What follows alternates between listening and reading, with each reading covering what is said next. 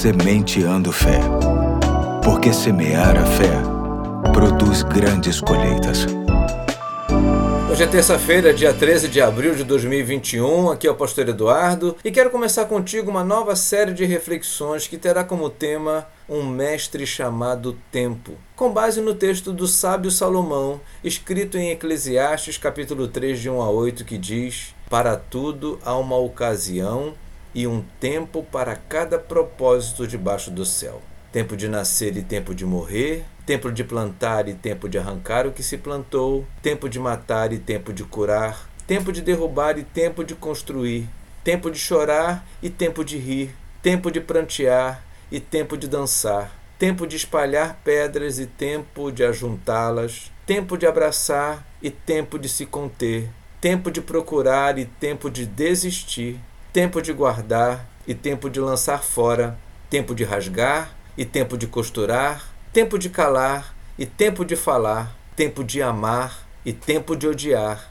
tempo de lutar e tempo de viver em paz. Hoje e amanhã quero dar destaque ao versículo 1. Para tudo há uma ocasião e um tempo para cada propósito debaixo do céu.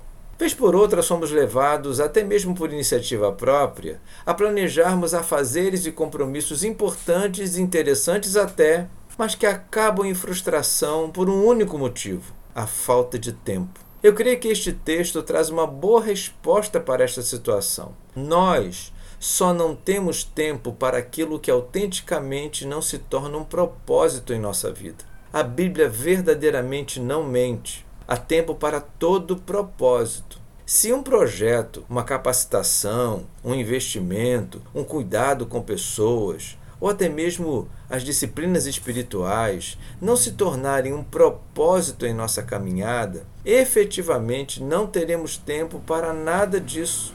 Quando algo se torna um propósito, sobretudo quando este está alinhado à vontade de Deus, aos valores de Deus, de forma impressionante, até o tempo se torna um aliado precioso. Certamente porque todo propósito de vida nos envolve fortemente, tudo porque, inevitavelmente, passa pelo coração.